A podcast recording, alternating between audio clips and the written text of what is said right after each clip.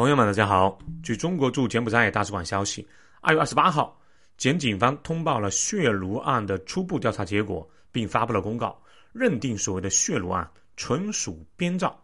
据柬警方内部通告称，中国公民李亚元伦偷渡来柬后，因肝部患严重疾病，联系当地一社会组织啊寻求帮助，先后有三人出于不同的目的。协助你编造、宣传其非法被拘禁、受到虐待及充当血炉的假新闻，误导舆论，严重影响了社会秩序。案件下一步将移交检司法机关审理。随着检方的通报啊，我国很多媒体做了澄清。当然，网上也有部分媒体依然认为这个事可能是检方为了推卸责任所做的报告，还会有再次反转的可能。这个事就。静待最终的官方结果。西港和缅北的风险我已经提醒过了，那边确实很危险，没有特殊的需求最好不要过去。我今天想聊的其实是真相这个话题。都说现在啊是自媒体时代，人人都有手机，可以拍照、录视频，然后随时发出来，感觉啊真相很容易获得。其实不然，因为发声口越来越多，大家对同一件事情会有不同的角度。就像同样是看一个美女，有人在正面看到了精致的脸庞，有人在侧面看到了玲珑的曲线，有人在后面看到了齐肩的秀发和大长腿。而且，传递消息的人看待同一个事物，多少会有自己的主观判断，更不要说有人是故意传递假消息来获得自己的目的。就拿这次俄乌战争来说，开战第一天就是消息满天飞，什么一个小时二十分钟占领了乌克兰全境。什么上午俄罗斯出兵，下午乌克兰人民就等着换新的身份证了。还有啊，第一天就打下了乌克兰司令部，第二天泽连斯基就跑路了等等。现在看来全部是假的，反正是假消息满天飞。那怎么样才能辨别这些消息的真伪呢？除了自己的经历和认知，比如去过这些地方，对这些地方的实力有了初步的了解，另外就是要扩大自己的信息渠道来源，让自己获取信息的渠道呀尽量多元化。在这个消息满天飞的时代，对任何消息来源都保持一定的怀疑态度，当然也包括我苏胖的节目，因为我的信息来源可能也不会完全准确，我有时也可能受制于自己的认知和角度，甚至有可能是夹带私货。通过对比不同渠道的信息，才能一步步还原事情的真相。更重要的是，让时间多跑一会再做判断。就像林肯说的。你可以在一段时间内欺骗所有人，也可以永远欺骗一部分人，但你不可能永远欺骗所有人。这次俄乌冲突，我看好多群里啊，不仅是我自己的群里，很多群讨论甚至是争吵的非常激烈。必须要说一下我的群啊，整体而言素质还是比较高的，相互咒骂、扣帽子的人不多。真理越辩越明，有理不再升高。说不到两句就开始骂人，或者说对方是美分啊五毛，什么收了钱的，这就没有必要了，段位太低。有些群在我看来啊，为了俄乌冲突，部分网友恨不得要打起来了，相互指责对方不爱国，强烈表达对方分不清黑白，简直就是叛徒不可理喻。这个现象确实很有必要说几句：什么是真相？你以为的就是你以为的吗？什么是爱国？仰着脖子。或者扯着嗓子高喊几声爱国，就是真的爱国吗？说几段可能有些朋友听过了的案例啊。一九一九年第一次世界大战之后，战胜国在巴黎召开了和会。四月底，中国代表在巴黎和会失败的消息传来，国人大哗，群情激昂。五月四号，北京各校爱国学生为抗议北洋军阀卖国行径游行示威，他们火烧赵家楼。痛打张忠祥，引发了震惊中外的五四运动。张忠祥这哥们被打也不算冤，就是个汉奸。学生火烧的赵家楼是当时北洋政府外交次长曹汝霖的官邸。据说当时曹汝霖躲在房间的夹层里躲过一劫。而在火烧赵家楼的学生里面，有个叫梅思平的，在当时看也是一腔热血、铁骨铮铮的爱国青年。注意啊，他不是。火烧赵家楼的带头人，带头人叫匡互生，他曾经破格聘任毛泽东为湖南一师的国文教员。这件事说明，匡护生独具慧眼，知人善任。说回梅世平啊，就是这个五四运动的重要爱国学生领袖和火烧赵家楼的参与者。括号大概率啊，因为有人说看到他参与了，有人说没有。但不管怎么样，他是五四运动的重要学生领袖不假。梅世平和曹汝霖在当时的人看来，一个是正义爱国的化身，一个是卖国求荣的代表。这个人人喊打的卖国求荣的曹汝霖，在家里被烧之后，开始从事慈善事业，每一年都会为北平的车夫提供棉袄，而且是亲自送到车夫的手里。穷人死了，曹荣林还会提供棺材。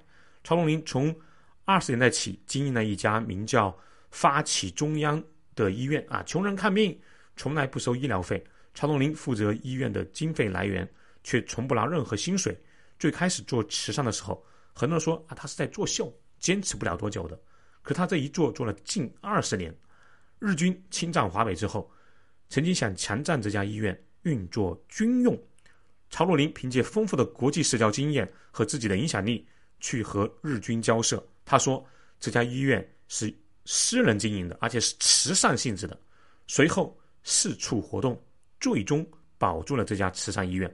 之后，日军在筹备华北伪政权的时候，一度把曹若林当作是理想人选，但曹始终不为所动。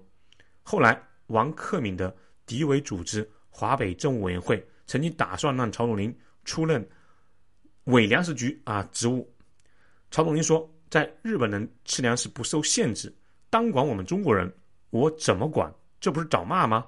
当时北平的老百姓多吃杂货面，一次曹汝霖把用杂货面蒸的窝头带到王克敏身边说：“啊，这样的粮食怎么能让老百姓下咽？”王克敏听了之后，拿起窝头就咬了一口，说：“这怎么不能吃呢？”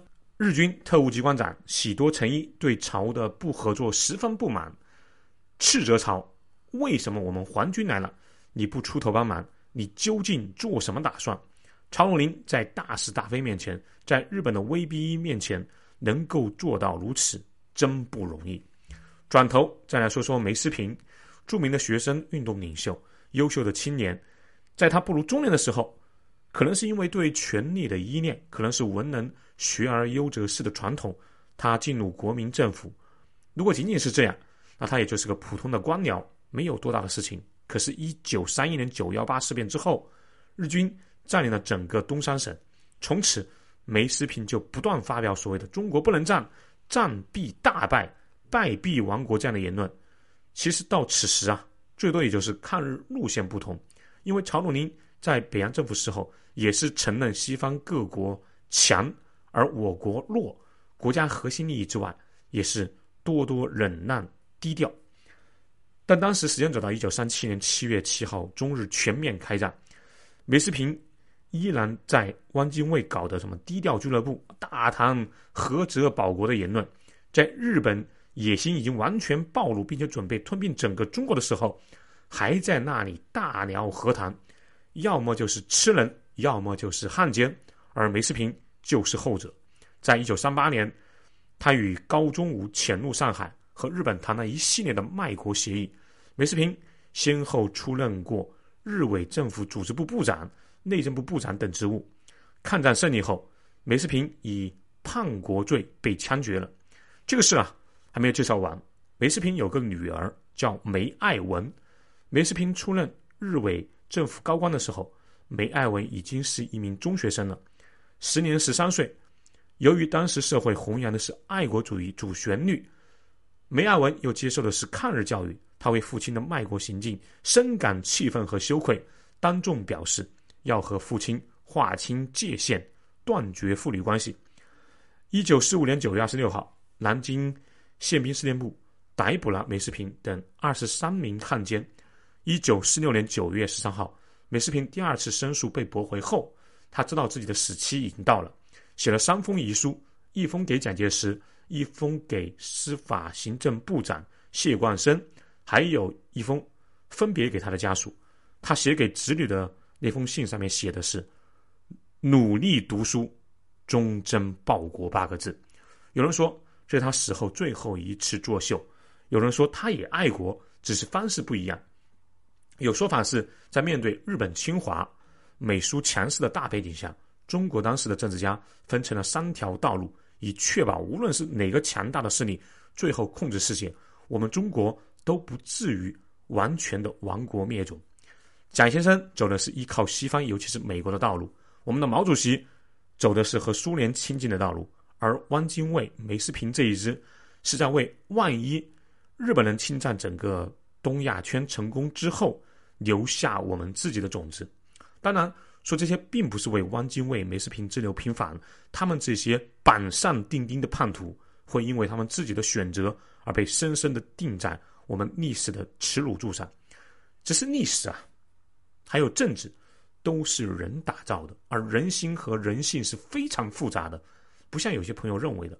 这个世界上就是有一些坏人啊，一些坏的国家，只要他们说的都是坏话，只要替他们说话的都是坏人，这世界不是黑就是白，正义和邪恶泾渭分明，是吗？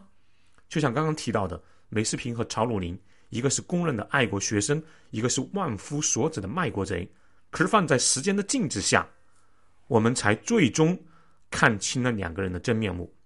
喊战的不一定是好人。求和的也不一定是懦夫，这句话反过来也成立。不要那么快下结论和分敌我。一时慷慨激昂易，一生忍辱负重难呐。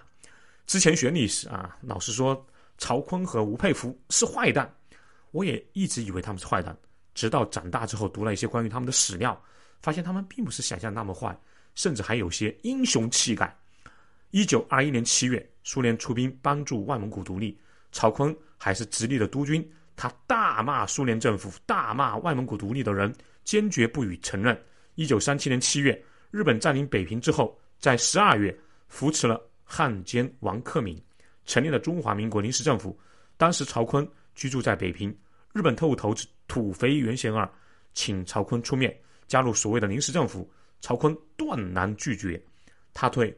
土肥原贤二说：“我就是天天喝粥，也不会为日本人做事。”曹锟于一九三八年五月去世，国民政府认为曹锟忠贞不屈，大义凛然，追赠曹锟一个匾额，上写“华胄忠良”四个大字。吴佩孚的事迹更让人动容，土肥原贤二多次登门，亲自请吴佩孚出面主持华北的伪政府。吴佩孚。义正言辞，叫我出来也行。你们日本兵必须全部撤出中国。日本见吴佩孚坚决不从，派兵进入吴佩孚的宅院，切破了吴佩孚的喉管。据说当时吴将军血流如注，大叫一声，倒地殉国。最后再说一个大家很熟悉的例子：二零零八年，郎平带领美国女排击败了中国女排，一时间叛国汉奸之名。不绝于耳啊！真的是穷尽极恶之词咒骂他。有人甚至威胁他：“你就死在国外，永远也不要回中国。”可就是如此。二零一六年八月二十一号，郎平以主教练身份率领中国女排历经千难万苦获得里约奥运会冠军。这世界不是非黑即白、非此即彼的。不认同你的观点就是你的敌人，就是收了人家的钱就该死。再说一遍，历史告诉我们。喊战的不一定是好人，求和的也不一定是懦夫。这句话反过来也成立。不要那么快给事情下结论和分敌我，真相和人心需要时间来告诉我们。好，对旅游文化投资感兴趣的朋友，欢迎加苏胖的微信号幺八六二幺八九二六零五。另外，欢迎大家关注苏胖带你看世界节目，打 call 留言和转发节目。下期见喽！